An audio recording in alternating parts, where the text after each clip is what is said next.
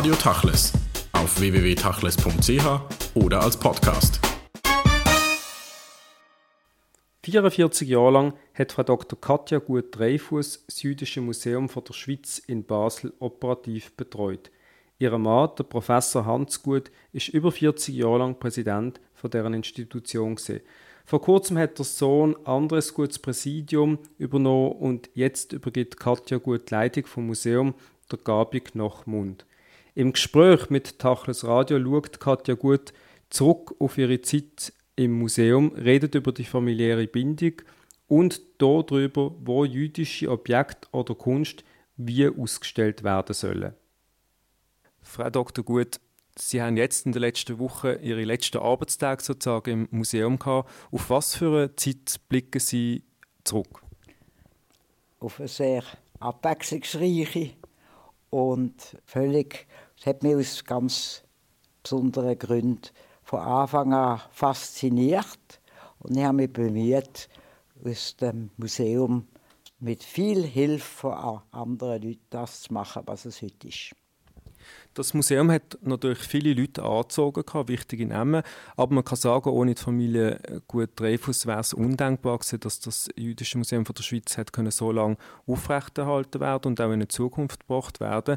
Jetzt steht der Generationenwechsel bevor. Wir wollen noch ein bisschen in die Vergangenheit schauen. Sie haben ja mit wenig Gegenständen können anfangen. Heute hat es eine recht große und beachtliche Sammlung im Museum. Wie würden Sie den Bestand heute einordnen von dem Jüdischen Museum?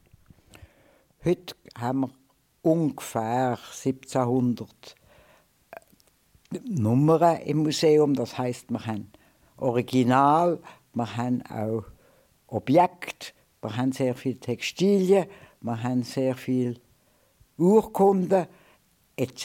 Wir haben eigentlich wie ein historisches Museum eine Sammlung von Gegenständen aller Art. Angefangen hat es mit 250 ungefähr, die haben wir übernommen aus dem Schweizerischen Museum für Volkskunde, das sich bereit erklärt hat, einem privaten Museum aus staatlichem Besitz eine große Anzahl sehr schöne und interessante Objekte zu übergeben, weil sie gemerkt haben, sie selber wurde eine jüdische Abteilung kaum können gründen Jetzt muss man sagen, es ist vielleicht auch kein Zufall, dass ein jüdisches Museum von der Schweiz ausgerechnet in Basel steht. Zum einen hat es natürlich zu tun mit der jüdischen Geschichte in Basel, zum anderen mit dem Mäzenentum und direkt mit dem verbunden auch mit der großen ähm, Aktivität im Bereich von Museen in der Stadt. Sie haben können die Tradition jetzt in den jüdischen äh, Bereich einbringen. Wie haben Sie das erlebt, die Zusammenarbeit mit den Museen und mit dem Mäzenat? Das ist, haben ganz erstaunlich viel Positive Echo gefunden. Wir haben ja, weil es eine private Institution ist, haben wir immer ein bisschen von der Hand ins Maul gelebt, aber es ist immer irgendwie gegangen und wir haben im Laufe der Jahre von den Museen, wo wir uns schon am Anfang vor allem beim Einräumen geholfen haben, weil sie nicht alle Objekte in gutem Zustand waren und auch nicht alle Gegenstände ganz so, dass man gewusst hat, was es ist. Da haben uns bereitwilligst verschiedene Museen Erstens natürlich das Schweizerische Museum für Volkskunde, zweitens auch das Historische Museum zu Basel sehr viel Hilfe geboten. Das Jüdische Museum von der Schweiz ist ein kleines Museum und doch hat man gesehen, während der langen Nacht der Museen, wo erfolgreich geworden ist in den letzten paar Jahren, dass das Publikuminteresse schon enorm groß ist. Wenn man in der Nacht durchgelaufen ist, sind Leute Schlangen gestanden bis auf die Straße. Vielleicht hat es auch damit zu tun gehabt, weil es abends etwas zu essen gegeben hat. Aber trotzdem, es ist mit der Zeit ein Publikumserfolg geworden. Was glauben Sie, ist äh, die Position vom jüdischen Museum von der Zukunft? Wie sollte man sich positionieren und was sollte man vielleicht äh, in der Zukunft neu kreieren? Ich glaube, dass man das Museum auch unverändert ganz gut kann noch ein paar Jahre weiterführen und dass man vor allem nicht mehr suchen, wie soll man es ändern. Wir haben im Laufe dieser Jahre so viele Erfahrungen gesammelt, dass wir in den letzten Jahren halt auch gewusst haben, was sollen wir jetzt an einer Museumsnacht bieten, damit nicht weniger Leute, sondern eher mehr kommen. Das Interesse am Judentum, das wissen wir alle, ist groß und die Leute haben sehr wenig Vorkenntnis. Und darum kommen sie auch gerne an Führungen, sowohl im Museum wie in der Synagoge wie auch auf dem Friedhof, weil sie doch im täglichen Leben in der Schweiz mit Juden in Kontakt kommen. Ob das Ergebnis positiv ist, kann ich nicht beurteilen. Wir sind immer voll der guten Hoffnung, es werde klappen. Sie sind Kunsthistorikerin von Haus aus. Das hat im Museum wahrscheinlich sehr stark geholfen, auch ähm, den Bestand aufzubauen. Wenn Sie heute die Sammlung und die Ausstellungen, die im Museum äh, stattfinden, beurteilen aus der kunsthistorischen Sicht, wie würden Sie das äh, einordnen? Wir haben eben eine relativ stattliche Auswahl an sehr schönen Judaika. Nicht nur die, die wir antreten haben, sondern auch die, die nachher dazugekommen sind, sind von, teilweise von erstaunlich guter Qualität. Wir haben gutes Silber und wir haben vor allem, was kein anderes Museum, ich glaube, das ist nicht übertrieben, kein anderes Museum hat eine so große Auswahl an Textilien wie wir. Das ist ein bisschen, wie mein Mann immer gesagt hat, Frankreich, Deutschland, alle Länder hatten ja eine gleiche Auswahl zur Verfügung, wenn man die Juden nicht in ihren Ländern ver ver verfolgt, Synagogen verbrennt und der Besitz überhaupt verschwinden lassen hat. Sie haben Ihren Mann erwähnt, das ist der Professor Hans Gut, der jahrzehntelang die Bank, die Dreyfus Bank und Sie in Basel geleitet und präsidiert hat.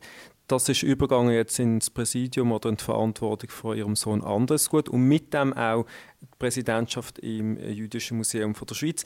Damit verbunden kann man sagen, es ist eine große Familientradition bei euch, dass ihr euch einsetzt für jüdische Belange. Ihre Urgroßväter haben Synagogen gegründet in St. Petersburg, Kiew, sind auch stark beteiligt an der Gründung und Finanzierung von der Basler Synagoge. Der Kreis hat sich dann geschlossen, wo sie nach der Renovation von der Basler großen Synagoge in den 90er Jahren einen Anspruch gehalten haben. Sie sind die erste Frau, die in dieser Synagoge in einem offiziellen Rahmen geredet hat. Hat das für Sie eine besondere Bedeutung gehabt, aus familiären Gründen schon? Ja, und auch eigentlich ehrlich gesagt aus kunsthistorischen Gründen. Weil man hat mich etwa nicht gefragt, ob ich mitmachen im Komitee für die Instandstellung der Synagoge, sondern ich habe mich selber gemeldet und man hat sehr lang und sehr aktiv mitgeschafft und muss gestehen, dass ich in letzter Minute noch die Fenster von der Synagoge können verhindern, dass sie wie Perserteppich ausgesehen haben. Ich habe ein Foto gefunden auf einer Postkarte von einer Sitzung aus den ersten Jahren, wo man darauf gesehen hat, dass sie gleich sind wie die, wie die anderen in der kleinen Synagoge und die hat man dann ohne weiteres in Freiburg in Breisgau können machen lassen. Sonst hätten wir jetzt auf ich weiß nicht, wie viel sind, alles voller Teppich aus Persien.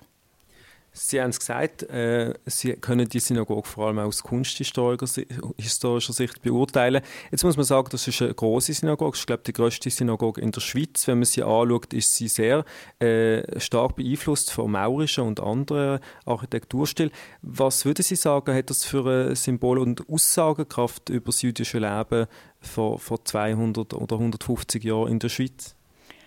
Die Synagoge hat wahrscheinlich, wo man sie gebaut hat, hat sie dem Optimismus der Juden in der Schweiz entsprochen. Es ist ja 1868, kurz nach der Emanzipation, eingeweiht worden mit staatlichem, unter staatlicher Anteilnahme und ist, hat sehr, hat eigentlich der, sagen wir mal, sind es ungefähr 300 oder 400 Gemeindemitglieder die die ganzen Ausgaben haben müssen decken dass der Stil, den sie hat, verdankt sie einem Architekt Gauss, der mit einem Komitee mehrere Synagogen in Deutschland und Frankreich besichtigt hat und dann den Auftrag erfüllt, der Bau übernommen hat und schließlich noch vor der Einweihung selber gestorben ist.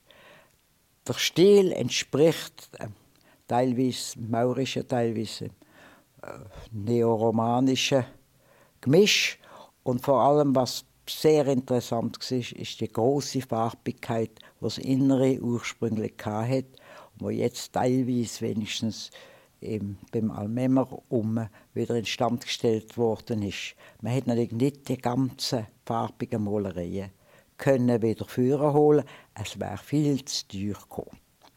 Irgendwie wo zeugt das wahrscheinlich auch von einer gewissen Offenheit, die die jüdische Gemeinschaft damals hatte. Man muss auch sagen, dass die Geschichte der Juden in Basel natürlich eine ist, die weit über die Grenzen rausgeht, mit dem ersten Zionistenkongress oder mit der grossen Tradition der äh, Buchdruckkunst. Jetzt ist es doch erstaunlich, dass dann trotzdem so ein Museum, wo sie äh, stark sich engagiert haben, immer hat privat finanziert werden. Finden Sie, ist das die Aufgabe auch von einer Stadt oder von einem Halbkanton, dass man sich da mehr engagieren wird für so eine Minderheit, die doch die Stadt weitgehend auch prägt hat? Ich muss nicht gestehen, ich bin eigentlich dankbar gewesen, dass wir es ohne, ohne weitere Beiträge vom Staat haben können, so weit schaffen. Bin mir aber immer bewusst gewesen, wenn ich einmal zurücktritt, muss, muss man einen Beitrag haben weil die zukünftige Leitung muss gezahlt werden. Hingegen ist es natürlich einfacher, wenn man frei kann disponieren kann, als wenn man muss ein ganz fixes Budget, das wir zwar immer hatten, einhalten das Budget hat natürlich nicht nur mit den Personalkosten zu, sondern auch mit der Vergrößerung der Bestände wahrscheinlich. In welche Richtung würde Sie, so, würde Sie da sagen, hat ein jüdisches Museum heute äh, eine Funktion? Was für Bestände muss man sichern? Was ist wichtig für die Zukunft, dass man vielleicht in ein Museum reinbringt? Weil es gibt ja wahrscheinlich große Archivbestände im Umfeld von dem Museum. Man muss vor allem schauen, das, was man wirklich übernehmen muss, zu unternehmen, das sind alles Judaiker, alle Judaiker aus der Schweiz, wo kämen, wenn man nicht einen Besitzer, von der, einen Besitzer ins Auge fassen kann, was dann wurde mal lehnen. Es ist wichtig, man kann ja nicht alles behalten und nicht alles. Das Museum wächst sowieso. Man muss schauen, dass man Weizen von der Spreu trennt und weiterhin vor allem bemüht ist, schöne und wertvolle Objekte zu sammeln.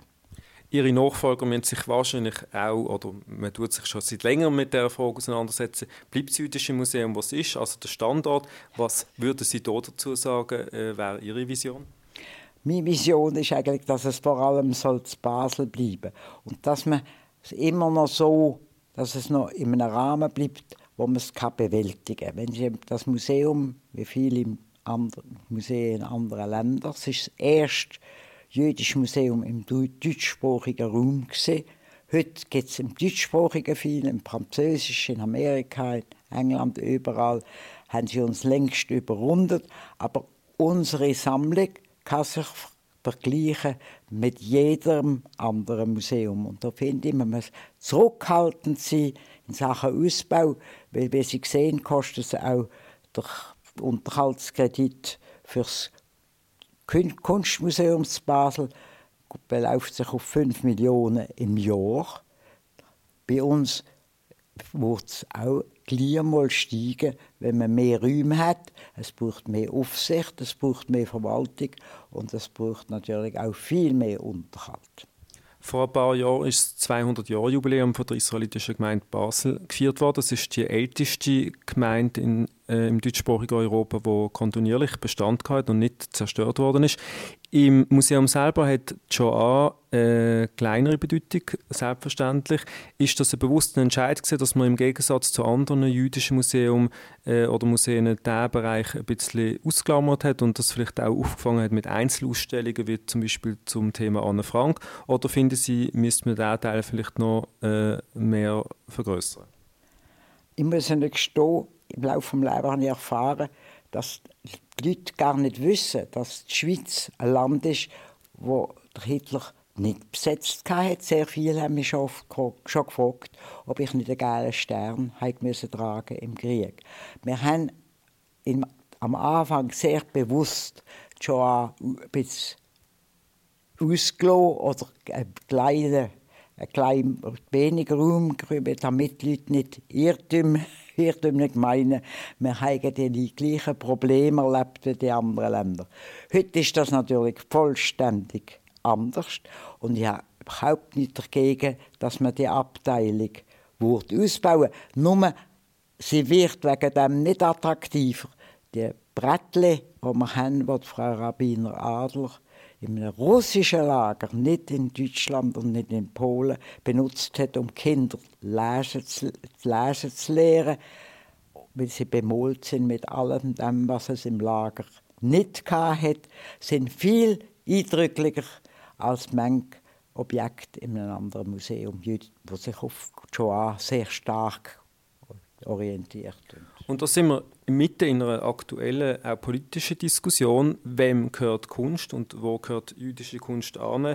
In der Schweiz hat es jetzt gerade eine Diskussion um die äh, Kafka-Manuskripte, die in einer äh, Bank in Zürich gelagert haben. Der israelische Staat erhebt den Anspruch. In der Schweiz hat es viele Bilder von jüdischen Künstlern, äh, die in Wohnungen hängen, die nicht von der Schweiz sind. Was würden Sie sagen, wo gehört jüdische Kunst an? Ist das eine, wo regional nicht aus dem Kontext gerissen werden oder wie soll man mit dieser Frage umgehen? Ich bin eigentlich der Ansicht, dass die jüdische Kunst, so bin ich aufgewachsen und habe es gelernt, jüdische Kunst ist Kunst, die von Juden und oder Nicht-Juden gemacht worden ist. Früher, früheren Zeiten hätte man ja gar keine jüdischen Künstler können haben und heute, so, so viel es heute gibt, früher hat es keine gegeben. Darum hat man sich konzentriert eigentlich auf das jüdische sogenannte Kunstgewerbe oder Dokument Judaika. Und ich finde, wir sind selber mit dem Prinzip gar nicht schlecht gefahren, dass man das nicht übertrieben sollte. Weil der Akzent auf dem Judentum setzt eigentlich die christliche Umwelt doch voraus. Kunst, jüdische Kunst ist bislang eigentlich immer abhängig von der Entwicklung von der Kunst allgemein. Dass es heute in Amerika gerade so viele jüdische wie nicht jüdische Künstler gibt, für das können wir nicht. Jetzt hängt zum Beispiel im Basler äh, Kunstmuseum ein Chagall, äh, jüdischer Künstler, der auch einen Bezug indirekt zu Basel. Wer es Ihnen lieber sieht, der würde im Jüdischen Museum von der Schweiz bei Ihnen in Basel hängen? Nein, das könnte man uns ja gar nicht leisten. Sie müssen sich vorstellen, was die Versicherungssumme für das Bild bedeutet. Ich glaube, man könnte es nicht einmal für eine Ausstellung verlehnen. Und wir brauchen es ja eigentlich, bei uns ist die Qualität von Gemälden spielt gar keine Rolle, weil wir von Anfang an gesagt haben, wir wollen gar keine Bilder ausstellen und keine Skulpturen von jüdischen Künstlern. Und, und das bin ich also sehr froh. Wie viele Anfragen haben wir gekriegt von jüdischen Künstlern von überall, die gern bei uns etwas gezeigt hätten und haben immer gesagt, wir konzentrieren uns auf den Kult und auf das tägliche Leben und auf die Geschichte, aber wir zeigen wir wollen nicht eine Abstufung machen. Hingegen zeigen wir gern eine Grafik vom, vom Chagall mit dem gleichen Jude, der im Museum als Original aus der Sammlung Stächeli jetzt aufgehängt ist und freuen uns, dass wir wenigstens eine, signierte Lithografie können zeigen und den Leuten daran erklären, wie man, wie man das, äh, den Filin legt obwohl der Herr Dr. Preis gesagt hat, es ist ein ganz kleiner Fehler auf der, beim Chagall, sollen wir es einen Weg zeigen. In den letzten Jahren ist ja viel äh, geschrieben worden und aufgearbeitet worden über die Geschichte der Juden in Basel. Sie selber haben vieles geschrieben. Gehabt. Sehen Sie noch ein Thema, das Sie gerne selber oder durch andere würden bearbeitet sehen von der jüdischen Geschichte in Basel und der Region? Habe jetzt gerade das Buch von der Frau Siebold, Noemi Siebold, über 30er bis 50er Jahre gelesen. Ich bin immer verstaunt, wie man im Abstand von zwei Generationen dann doch noch sehr viel herausfindet über die Geschichte. Über die Objekte aus dem Museum könnte man unbeschränkt noch schreiben. Hingegen aus der, aus der Geschichte hätte ich jetzt selber nicht gerade einen praktischen Vorschlag. Ich muss auch gestehen, ich überlasse das gern den Spezialisten im Institut für jüdische Studien. Jeder Schuster bleibt bei deinem Leisten. Auch das sind äh, Forschungsprojekte, wo Sie und Ihre Familie gefördert haben. Jetzt geht das Ganze in eine neue Generation. Das Museum hat eine neue Leiterin in der Person von der Gabi äh, Knoch-Mund. Äh, ihr Sohn ist Präsident seit ein paar Jahren vom Museum selber. Äh, was hat das Museum für eine Perspektive, wenn jetzt das langsam doch ein bisschen in eine jüngere Generation geht, wo sich mit ganz anderen äh, Umgebungen auch muss auseinandersetzen Ich hoffe, es werde weiter wachsen und gedeihen. Alle Ungarufe aus der restlichen Schweiz Genf haben sie immer gesagt, sie machen sowieso ein eigenes Museum. Sie gehen auch immer ihre eigenen Wege. In Zürich haben sie im letzten Jahr gerade wieder gesagt, sie haben ja zwei große Privatsammlungen, sie täten die ausstellen. Aber ich glaube, es geht ihnen vielleicht doch der Schnuff, wo uns komischerweise im Laufe der Jahre nicht ausgegangen ist, geht ihnen wieder raus, ein Konkurrenzmuseum zu machen. Und es wäre auch für wäre für die Schweiz gesehen einfach zu viel. Wir, die Juden in der Schweiz sind weder sehr zahlreich, wir nehmen ihn ab, noch so wichtig, wir nehmen es zwar vielleicht für wichtig, dass ich nicht meinte, ein Museum lenkt. Vielen Dank, Frau Dr. Gut, für das Gespräch.